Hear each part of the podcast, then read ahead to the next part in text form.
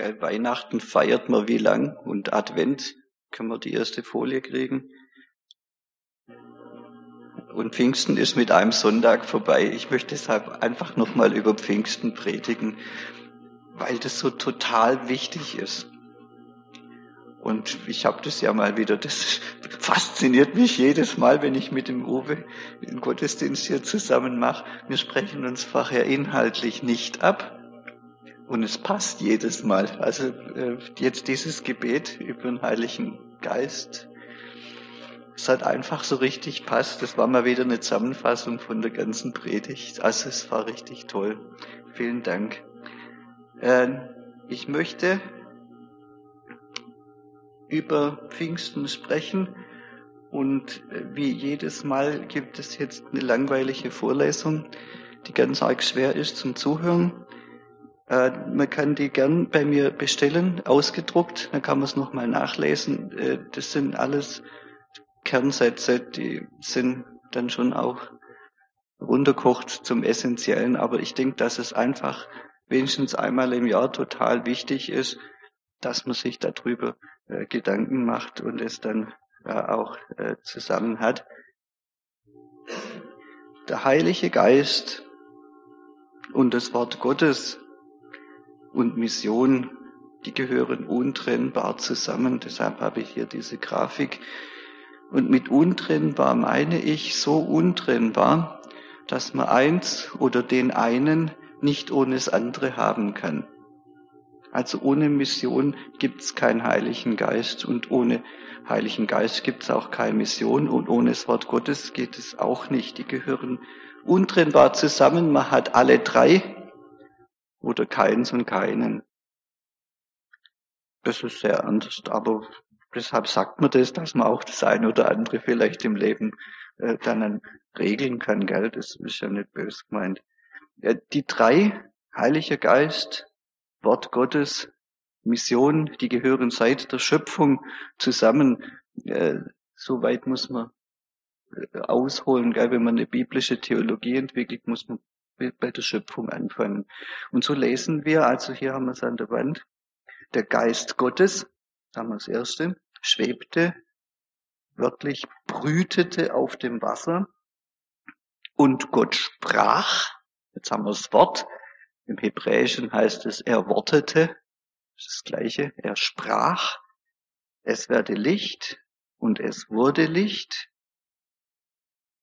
Das ist Mission.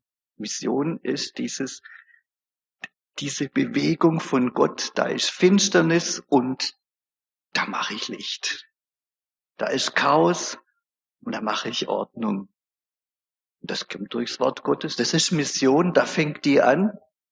Also hier haben wir Heiliger Geist, Wort und Mission in ein, zwei Verse zusammengebacken, dass man es gar nicht auseinanderkriegt. Und jetzt, äh, jetzt wollen wir uns nicht verwirren lassen. Jetzt kommen die kondensierten Kernverse, äh, Kernsätze. Die lese ich jetzt vor und dann nachher erkläre ich sie eins, eins ums andere. Die kommen paarweise. Der Heilige Geist ist der Herr und der Herr ist das Wort. Der Heilige Geist ist das einzige Subjekt der Mission. Subjekt heißt der einzige, der Mission treibt und macht und tut und werkelt. Ja, das ist der Heilige Geist, der einzige. Dann das zweite äh, Paar von Sätzen. Das Wort ist Gottes Wort, das er durch seinen Geist sprach. Und das Wort ist Gottes Wort, das er durch seinen Geist spricht. Also einmal Vergangenheit und einmal Gegenwart. Das ist ganz wichtig beim Bibellesen. Äh, deshalb habe ich da vorher auch schon dafür gebetet. Und das dritte Paar, Mission ist zuerst und immer zuerst Wortdienst. Und Mission, in der Mission handelt allein der Heilige Geist durch das Wort Gottes. Das ist der dritte Punkt. Ich will jetzt jeden einzelnen Satz erklären, aber das ist so dieser Plan, mit dem ich jetzt äh, durchgehe. Und hier haben wir jetzt also, der Heilige Geist ist der Herr und der Herr ist das Wort. Wenn wir heute nach dem Heiligen Geist fragen, dann fragen viele was. ist der Heilige Geist. Und wenn man eine falsche Frage stellt, kriegt man eine falsche Antwort. Und im interreligiösen Dialog kriegt man da einen Haufen Blödsinn von Antworten. Also, das ist, man fragt falsch. Der Heilige Geist ist kein was, äh, sondern der ist eine ja, Person. Ja, und dann äh, vom Heiligen Geist heißt es ja immer wieder, man soll sich von ihm erfüllen lassen. Und dann denken viele auch, der ist sowas wie, wie eine Kraft. Der Heilige Geist ist keine Kraft. Oder wie Wasser oder wie eine Flüssigkeit oder ein Gas, ne, wo man sich erfüllen lassen kann. Und dann hat man viel oder wenig. Das sind alles fehlgeleitete Antworten, weil man am Anfang eine falsche Frage stellt. Man muss fragen, wer ist der Heilige Geist? Der Heilige Geist ist jemand. Nicht was, sondern jemand.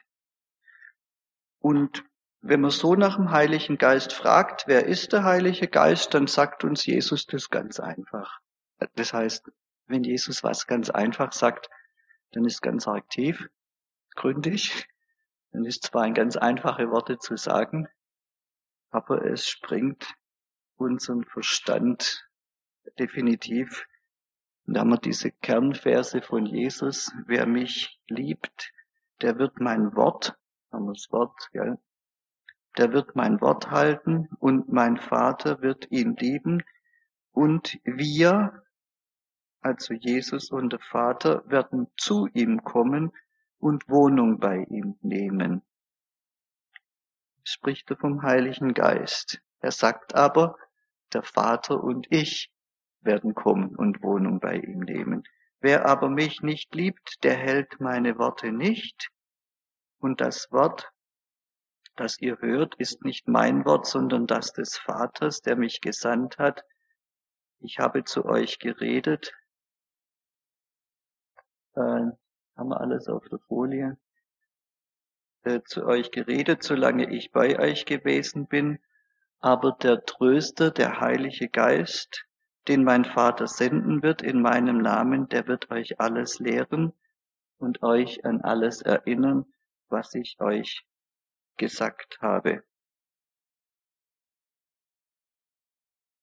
Also hier stehen wir vor dem Geheimnis der Dreieinigkeit Gottes. Jesus sagt, ich und der Vater werden kommen und nachher schickt den Heiligen Geist. Die sind drei und die sind eins. Ganz einfach steht es da. Abverstehen können wir es nicht. Muss man einfach stehen lassen. Das ist ganz wichtig.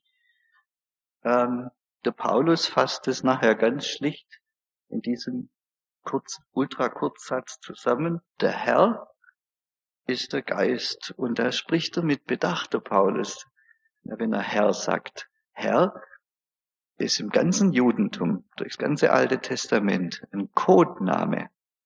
Das ist ein Codename. Das ist nicht, das ist nicht der Name Gottes, Herr.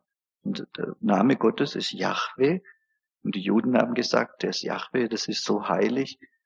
Das sprechen wir nicht aus, das sagen wir Herr. Was der Paulus also hier sagt, Yahweh, der eine Gott, das ist der Geist.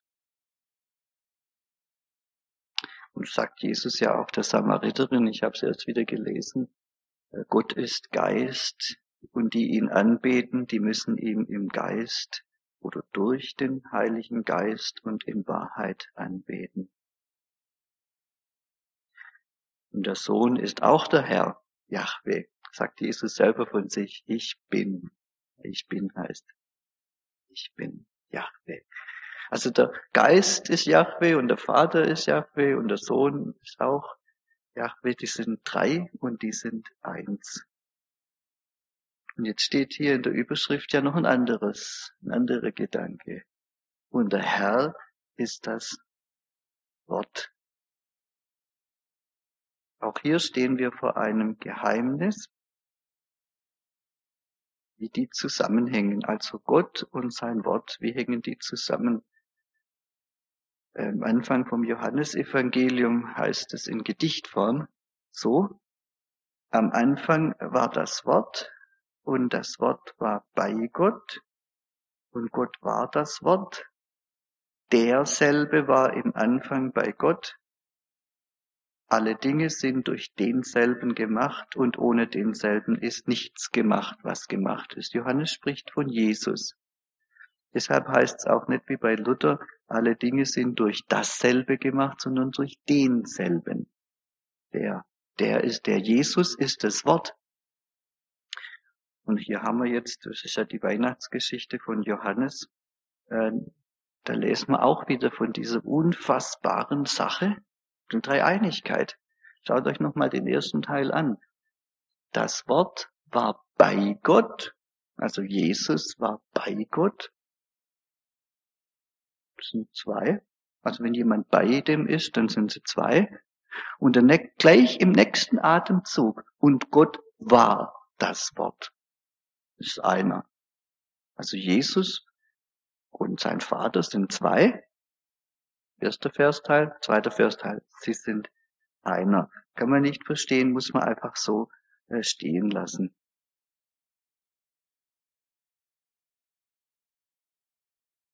Durch diesen einen sind alle Dinge gemacht. Was lesen wir in der Schöpfungsgeschichte? Wie hat Gott alles gemacht? Durchs Wort, genau. Er spricht und macht. Und deshalb wird Jesus hier vorgestellt als das Wort. Er ist das Wort, das Gott da spricht und alles macht. Und der Geist ist auch mit dabei. Also das ist alles eine Einheit, das kann man gar nicht auseinander äh, dividieren. Bei Paulus lesen wir es dann später auch. Bei Paulus, der verdichtet ja alles sehr stark. Alles ist in ihm, Jesus, geschaffen.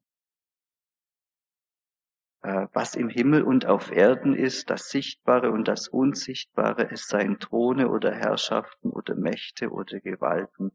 Es ist alles durch ihn und zu ihm geschaffen. Also wir sehen, es ist das gesamte neutestamentliche Zeugnis, Gott ist einer, Yahweh, und er ist drei, Gott Vater, Sohn und Heiliger Geist. Und diese drei handeln für uns Menschen. Das ist das, was ein Augustin äh, schon entdeckt hat und das ist das, was dann Luther wiederentdeckt hat. Gott ist nicht eine philosophische Größe, Gott an sich. Das können wir gar nicht denken. Gott ist der, der für uns handelt und dann können wir ihn erfahren. Gott handelt für uns, das ist sein Name. Jahwe, ich bin für dich da. Gott handelt für uns Menschen, indem er spricht, wortet durch das Wort. Gott der Vater und Gott der Sohn und Gott der Heilige Geist handeln für uns und in uns und das größte Wunder nach Ende Mission auch durch uns, durch das Wort. Jetzt spreche ich hier durchaus auch von der Bibel. Also seit der Aufklärung wirft man uns bibelgläubigen Christen ja vor, äh, wir wären dumm, macht sich über uns lustig. Man sagt, wir täten an einen papierenden Papst glauben, dass wir gar nicht an Gott glauben, sondern an sein Buch. Äh, das stimmt so nicht. Ich denke, die Menschen, die das sagen, denen geht eine tiefe Ehrfurcht ab vor Gottes Wort. Und äh, da kann man dann auch nicht helfen. Eine Ehrfurcht, die davon absieht, dass das, die denkt, das Wort Gottes wäre, die Bibel wäre ein historisches Buch wie jedes andere auch und das kann man jetzt äh, zerpflücken und untersuchen und historisch kritisch auslegen. Das ist die Bibel nicht. Die Bibel ist das Wort des lebendigen Gottes und dadurch handelt er an uns, nicht wir behandeln die Bibel, indem wir sie auslegen und zerpflücken, historisch kritisch, ja, sondern er handelt an uns, indem er zu uns spricht. Freilich, der Martin Luther hat gesagt, äh, dass die Bibel nicht Gott ist. Also die sind so voneinander unter, zu unterscheiden wie Schöpfung, die Schöpfung und Gott. Ja, Gott hat die Schöpfung gemacht, er ist nicht die Schöpfung. Und so ist die Bibel auch. Die Bibel ist nicht Gott. Ist auch richtig, aber sie ist Gottes Werk. Im Grunde ist es müßig zu unterscheiden. Ist sie jetzt Gottes Wort und damit Gott, ja, oder, oder nicht, das ist müßig. Wir wissen, alles, was wir von Gott wissen, kommt nur aus der Bibel.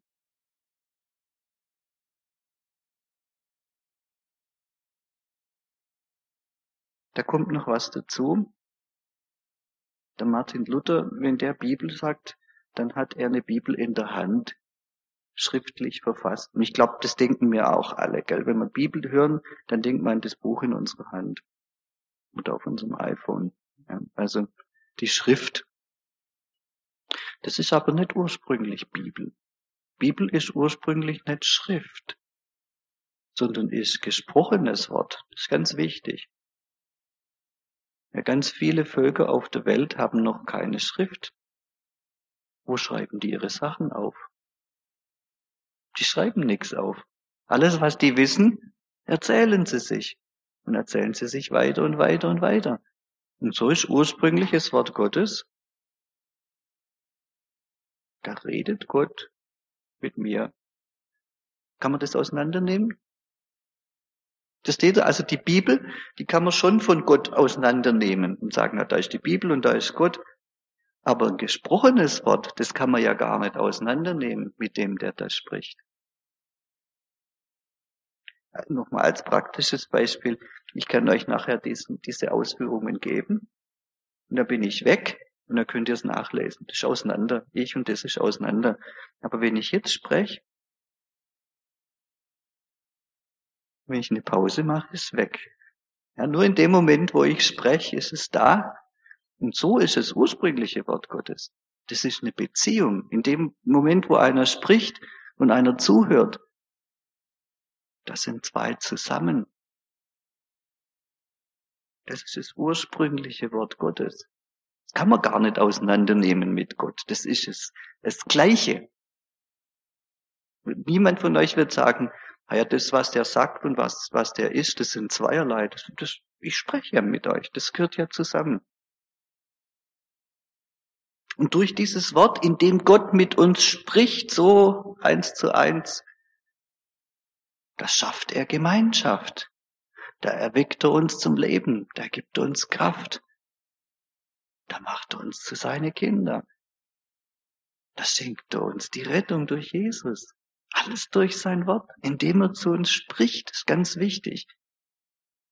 Und deshalb sagte Petrus in diese große, da Hanna habe ich es jetzt nochmal äh, mit, mit Bilder, gell? Das ist so das getrennte Wort. Und es ist das gesprochene Wort. Ne, der kann die Bibel lesen, ohne dass er an Gott denkt. Aber wenn man hört, ist man automatisch mit Gott zusammen. Und deshalb sagte Petrus, Herr, wohin sollen wir gehen? Du hast Worte des ewigen Lebens, das heißt doch auf Deutsch. Wenn du zu uns redest, dann leben wir. Wir leben davon, dass Gott mit uns spricht. Das ist Wort Gottes. Und dann sagt er, das ist ewiges Leben. Du hörst nicht auf, mit uns zu sprechen, auch über unseren Tod hinaus. Du wirst uns auch dann rufen, wenn wir tot sind. Und deshalb leben wir ewig.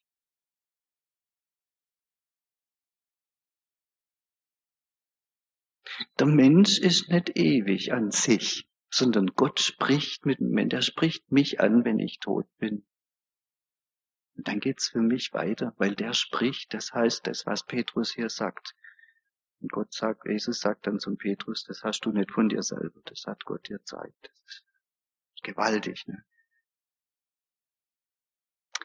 So, dieser Heilige Geist und dieses Wort Gottes und es gehört ja alles zusammen.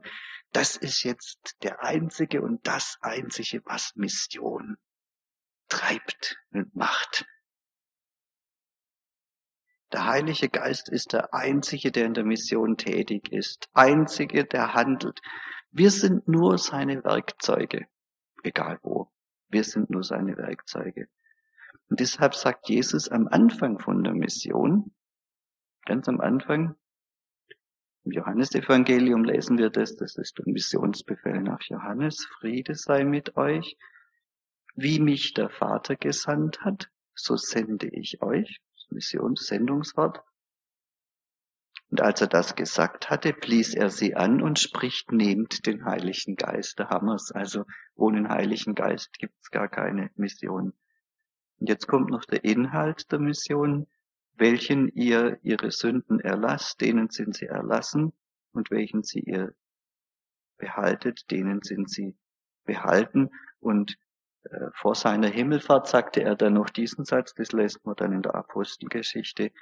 Ihr werdet die Kraft des Heiligen Geistes nehmen, der über euch kommen wird, und werdet meine Zeugen bis an das Ende der Erde.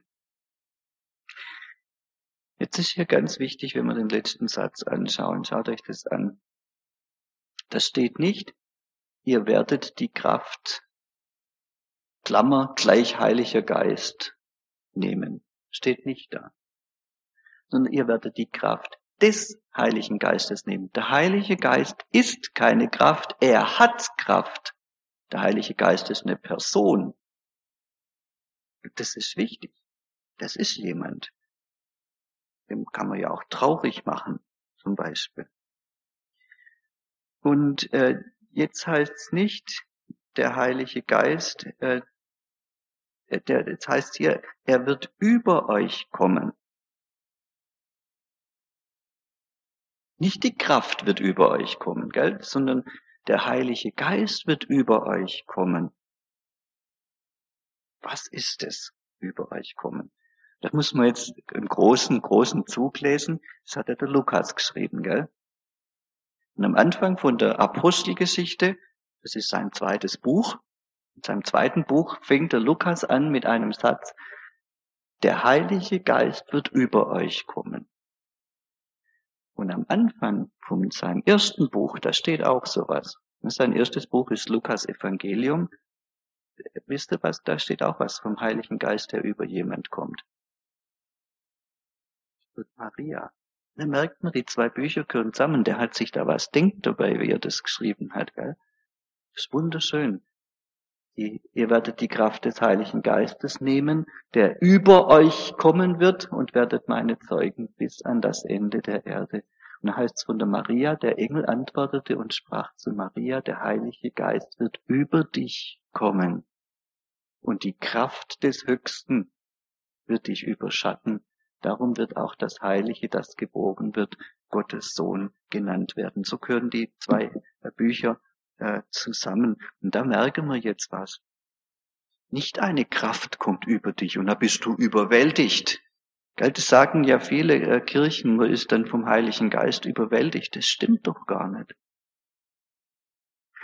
Nicht die Kraft kommt über dich und wirft dich gar rückwärts zu Boden oder sowas, sondern der Heilige Geist kommt über dich. Das ist was anderes.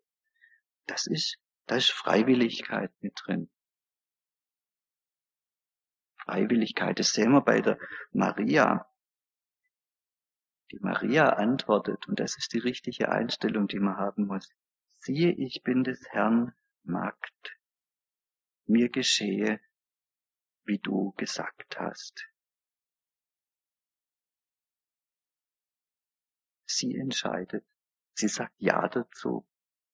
Der Heilige Geist ist keine Kraft, die uns überrennt. Deshalb heißt es auch nicht, äh, ihr werdet den Heiligen Geist empfangen. Das hat überall in der Luther-Übersetzung steht empfangen. Das ist falsch. Ihr werdet nehmen. Nehmen ist aktiv. Ich entscheide, was ich nehme. Wenn ich was empfange, dann kommt es auf mich zack drauf. So ist der Heilige Geist nicht. Heilige Geist kommt zu mir und jetzt darf ich von seiner Kraft nehmen. Da haben wir eine äh, schwierige, falsche Übersetzung von Martin Luther im Römerbrief. Äh, ihr kennt die Worte.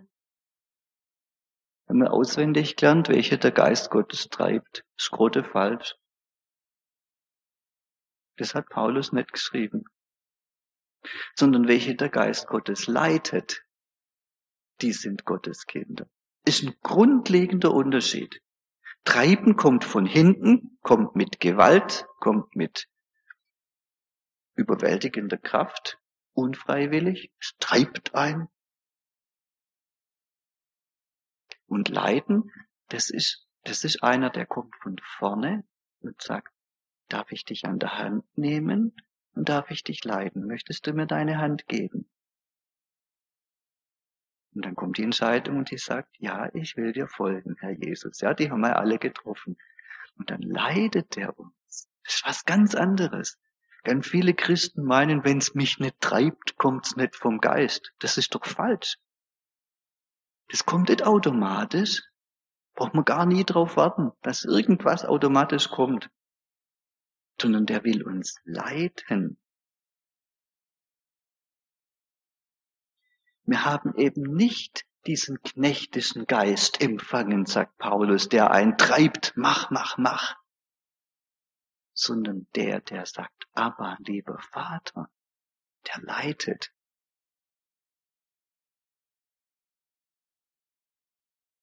Und so wie der Heilige Geist damals bei und durch Maria das Kommen Jesu in diese Welt gewirkt hat, so ist er auch heute bei uns seit Pfingsten da und wirkt das Kommen Jesu in unsere Nachbarschaften, in unsere Freundschaften, in die ganze Welt. Der kommt über uns und dann heißt möchtest du dich leiden lassen, dich gebrauchen lassen? Hier bin ich, ich bin deine Magd, ich bin dein Knecht tut's nicht gegen unseren Willen. Er will uns leiden. Jetzt, wie geht es mit dem Leiden? Das ist ganz interessant. Da lesen wir, wir kommen heute rum in der Bibel, gell? weil die, Verse gehören ja alle zusammen. Äh, da schreibt der Paulus wieder, gell, in Epheser 5, sauft euch nicht voll Wein, woraus ein unordentliches Wesen folgt, sondern lasst euch vom Geist erfüllen. So, und das ist ein richtig gutes Bild. Wenn ich da Wein vor mir stehen habe, sag nur mal, oder ein Kasten Bier, wie kommt der in mich rein, der Kasten Bier? Dann muss ich die Flasche nehmen, die muss ich aufmachen und ich muss das nehmen, gell? Das ist ganz wichtig. Deshalb heißt es ja auch nehmen und nicht empfangen. Ich entscheide, wie viel ich da reinschütte. Ja, das ist das Saufen. Und dann heißt, daraus folgt dann ein unordentliches Wesen, dann übernimmt der Weingeist die Kontrolle. Das kommt dann aber auch mit Macht. Also da geht's dann, ja. Und das sagte Paulus, äh, nicht so sollt ihr euch erfüllen lassen vom Weingeist. Nehmt nicht den Wein, sondern nehmt die Kraft vom Heiligen Geist. Das ist freiwillig. Die nehmen wir, aber dann übernimmt er auch Kontrolle und dann macht er auch ordentlich was los, aber nichts Unordentliches, sondern ja, er schafft was Gutes. Der übernimmt dann die Kontrolle. Und das heißt es, lasst euch erfüllen mit dem Heiligen Geist. Das ist nicht wie mit Wasser voll oder leer oder halb voll, sondern das ist, wie weit lasse ich mich kontrollieren von Gott? Wie weit darf der in meinem Leben bestimmen? Wie lasse ich mich von ihm leiden? Das ist damit gemeint. Manche Kirchen wollen uns das vorschwätzen. Es gibt welche, die haben die Fülle vom Geist und die andere haben die Fülle vom Geist nicht. Das ist falsch so. Das ist keine Sache. Das ist eine Person. Lasse ich mich ganz von dem leiten oder nicht? Um die Frage geht's hier. Habt ihr bis hierhin Fragen? Jetzt kommen wir nämlich zum, zum nächsten. Die werden jetzt alle nacheinander kürzer. Das ist bei mir ja immer so, weil das folgt jetzt, baut jetzt ja alles auf. Bis hierher Fragen?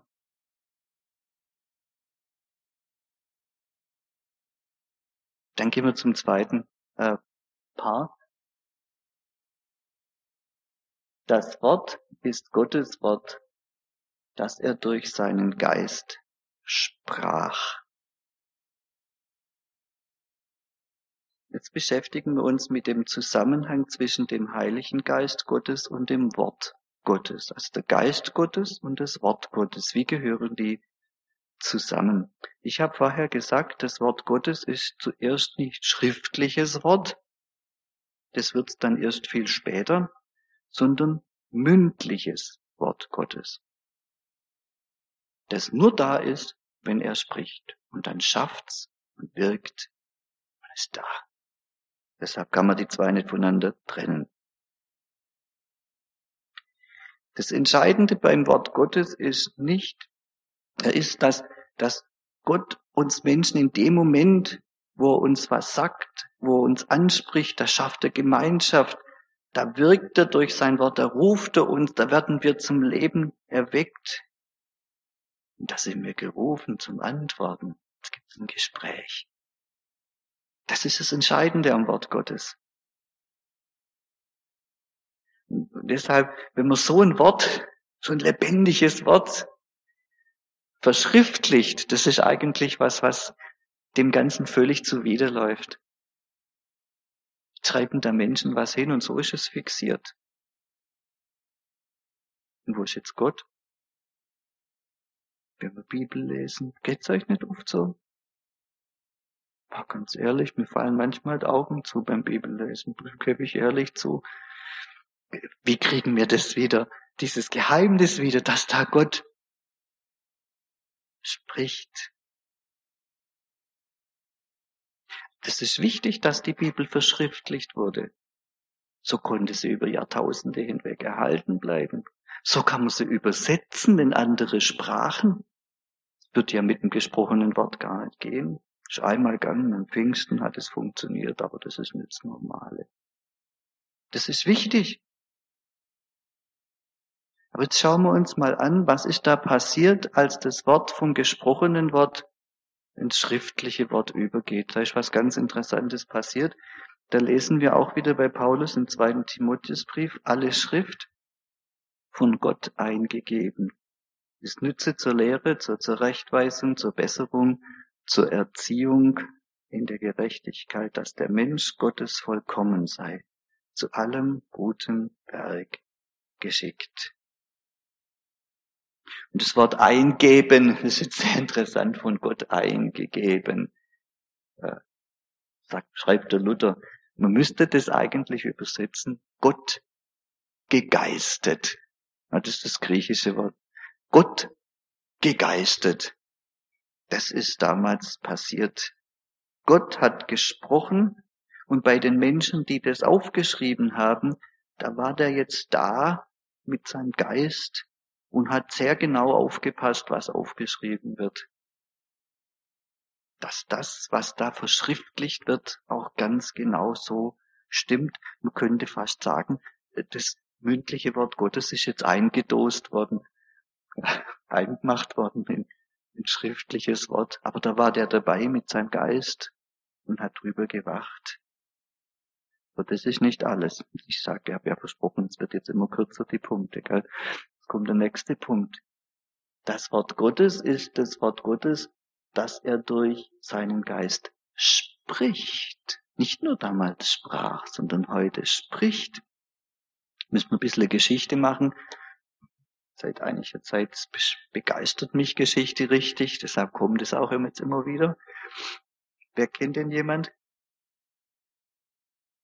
Die haben alle die gleiche Haare gehabt, gell? Das ist schwierig zu sagen. Also das ist Gotthold Ephraim Lessing. Ja. Und der Lessing, das ist ein Aufklärer, der schreibt im 18, Ende 18. Jahrhundert, 1777, 1777 ein interessantes Werk, er schreibt über den Beweis des Geistes und der Kraft. Warum hat er das geschrieben? Da gab es einen Bibeltheologen, so einen Bibelgläubigen, äh, der, hat, der hieß Johann Daniel Schumann und der hat behauptet, man kann äh, Gott historisch beweisen, geschichtlich beweisen. Was, sagt Lessing, geht nicht, gibt's nicht hält dagegen. Und er sagt jetzt, das ist der wichtige äh, Spruch hier von Lessing, zwischen dem, was damals passiert ist, bei Mose, bei David oder auch noch bei Jesus. Wann war denn das, sagt er. Hat es doch wie viel tausend Jahre her? Da sagt er, da liegt ein garstiger Graben der Geschichte dazwischen. Ja, das stimmt schon. Ein garstiger Graben der Geschichte. Wie können wir den überhaupt überbrücken? Das geht doch gar nicht. Das haben die damals aufgeschrieben vor 2000 Jahren oder vor 4000 Jahren. Und wir heute? Wir sind auf der anderen Seite vom Graben. Das hat uns gar nichts mehr zu sagen, sagt Lessing. Und deshalb tun die in der historisch-kritischen Methode, die nehmen das wie jedes andere Geschichtsbuch, bauen es auseinander, machen da ihre wissenschaftlichen Übungen mit, hat uns immer noch nichts zu sagen. Und die Pietisten, da komme ich her, so von der Gemeindestruktur her, die sagen, ha, wie mich's halt anspricht, gefühlmäßig, gell. Der Graben bleibt trotzdem da. Ja. Äh, wie kriegt man das jetzt hin? Ja, dieser garstige Graben der Geschichte, wie wird der überwunden? Wir können, wir schaffen das nicht. Ja, wenn wir Bibel in der Hand haben, das ist ein uraltes Buch, wir kriegen das nicht in unsere Welt rein. Egal wie wir es probieren. Ob wissenschaftlich oder gefühlmäßig. Ich glaube, dass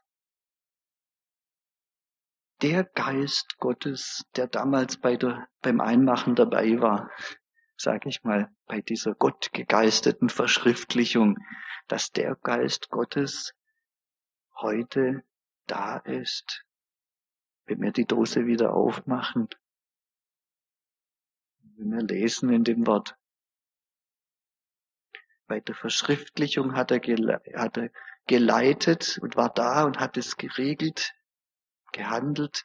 Und wenn wir heute das Wort Gottes lesen, dann ist er da und spricht zu uns tatsächlich nicht wir überwinden den garstigen Graben der Geschichte, sondern Gott, der damals da war und der heute da ist und der in Ewigkeit da ist.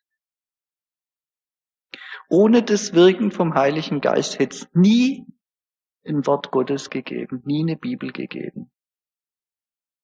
Und ohne das Wirken vom Heiligen Geist können wir das Wort so lesen, wie man es eigentlich lesen muss. Dass Gott nämlich spricht zu uns. Und zwar jetzt spricht. Das können wir nicht machen. Wir können beim Bibellesen einfach nur beten und sagen, rede, dein Knecht hört. Oder, lieber Heiliger Geist, rede jetzt zu mir, während ich diese verschriftlichen Worte lese. Die sollen lebendig werden, damit ich dich reden höre. In der Regel nicht mit denen Ohren, ja. Aber wir haben ja andere Ohren. Deshalb beten wir so. Deshalb hat äh, Jesus vom Heiligen Geist nämlich das gesagt, wenn ich gehe, er, der Herr Jesus, will ich den Tröster, ist auch wieder so ein Wort, gell?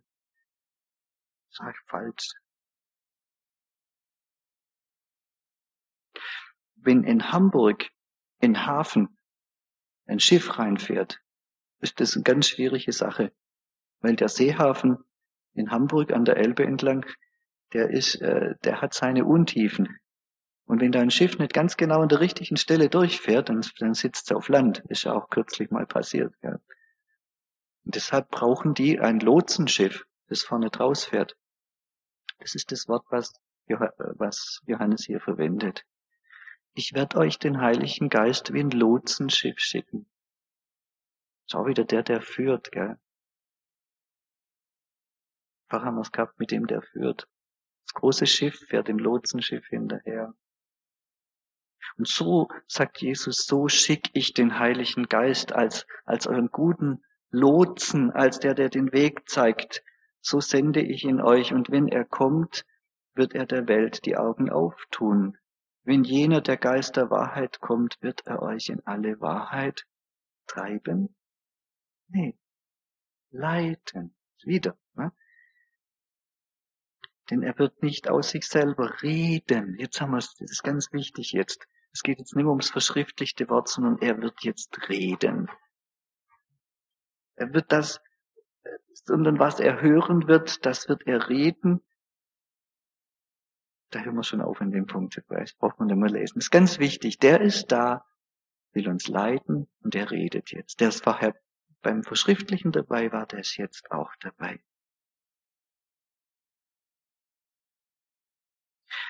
Der redet übrigens nicht nur zu, zu uns, gell? Und wenn ich jetzt mit anderen Menschen rede über Gott, dann ist er auch da. Und da redet er auch zu denen Menschen, die will er ja auch leiten zum Leben. Und da sitzen wir mitten in der Mission. Das ist jetzt der letzte Punkt. Mission gehört jetzt da ganz eng zusammen. Habt ihr bis dahin Fragen? Das ist wichtig, weil das baut jetzt auf dann aufs nächste.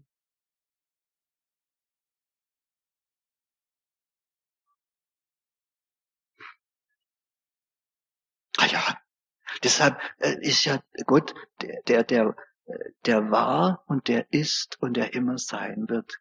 Für den ist, ist Geschichte ja nix. Der ist ja immer da. Genau.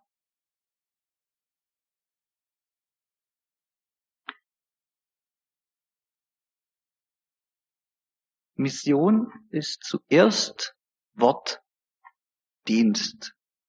Das ist ganz wichtig. Also ist jetzt natürlich dann auch mein Fachgebet dann ganz arg.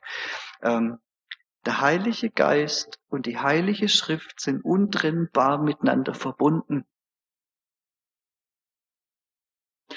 Und Mission und der Heilige Geist sind auch untrennbar miteinander verbunden. Der Heilige Geist ist der, der handelt in der Mission, nicht ich.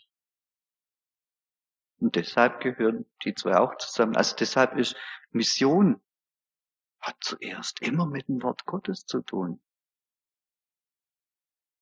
Ist heute nicht selbstverständlich.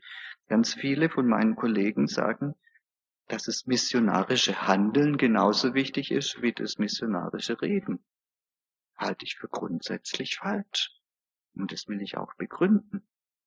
Wir gehen nochmal zurück zu Johannes 20, dieser Missionsbefehl von bei Johannes im Johannesevangelium.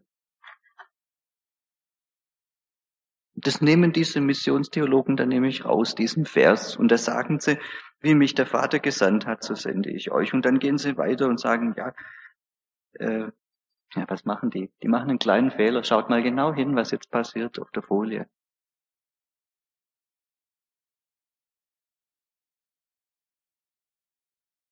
Den kleinen Fehler machen die. So lesen die den Satz. Die lesen den Satz, wozu der Vater mich gesandt hat, sende ich euch. Und dann gehen sie her und sagen, ja, Jesus hat geheilt, wir sollen auch heilen. Jesus hat Frieden gestiftet, wir sollen auch Frieden stiften. Jesus hat Gutes getan, wir sollen auch Gutes tun. Wozu der Vater mich gesandt hat, sende ich euch. Also Jesus Sendung, ja, was er gemacht hat, wird zum Modell für uns. Jesus wird zu unserem großen Vorbild. Wir sollen auch Versöhnung stiften. Und das ist dieser, das ist eben dieser, dieser Fehler an der Auslegung. Nee, der Herr Jesus hat gesagt, wie der Vater mich gesandt hat, sende ich euch. Und wie hat Jesus, wie wurde Jesus gesandt? Dass er in ganzer Abhängigkeit von seinem Vater handelt. Was ich den Vater tun sehe, das tue ich auch. Und ohne den Vater kann ich nichts tun. Kann gar nichts. Alles kommt vom Vater. So sendet uns Jesus. Der Auftrag, den Jesus hatte und der Auftrag, den wir haben, ist ein anderer. Aber wir sind doch keine Welterlöser und Weltversöhner und Friedensstifter und weiß was ich was alles. Das geht doch gar nicht. Sondern was ist unser Auftrag? Das ist ja das, was er dann danach sagt. Das ist unser Auftrag. Nehmt den Heiligen Geist, welchen ihr die Sünden erlasst, denen sind sie erlassen, und welchen ihr sie behaltet, denen sind sie behalten. Das ist Wort. Ich gehe zu Menschen und sage, du, im Namen Jesu, deine Sünden sind vergeben. Das ist Wortdienst. Und das ist unser, das ist unser Auftrag. Der Paulus hat es wieder sehr gut zusammengefasst. Es ist jemand in Christus, so ist er eine neue Kreatur.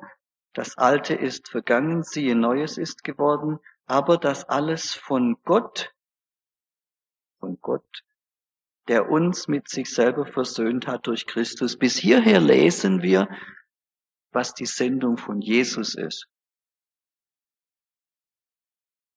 Und jetzt kommt das, was unsere Sendung ist im Folgenden. Und hat uns das Amt gegeben, dass die Versöhnung, was?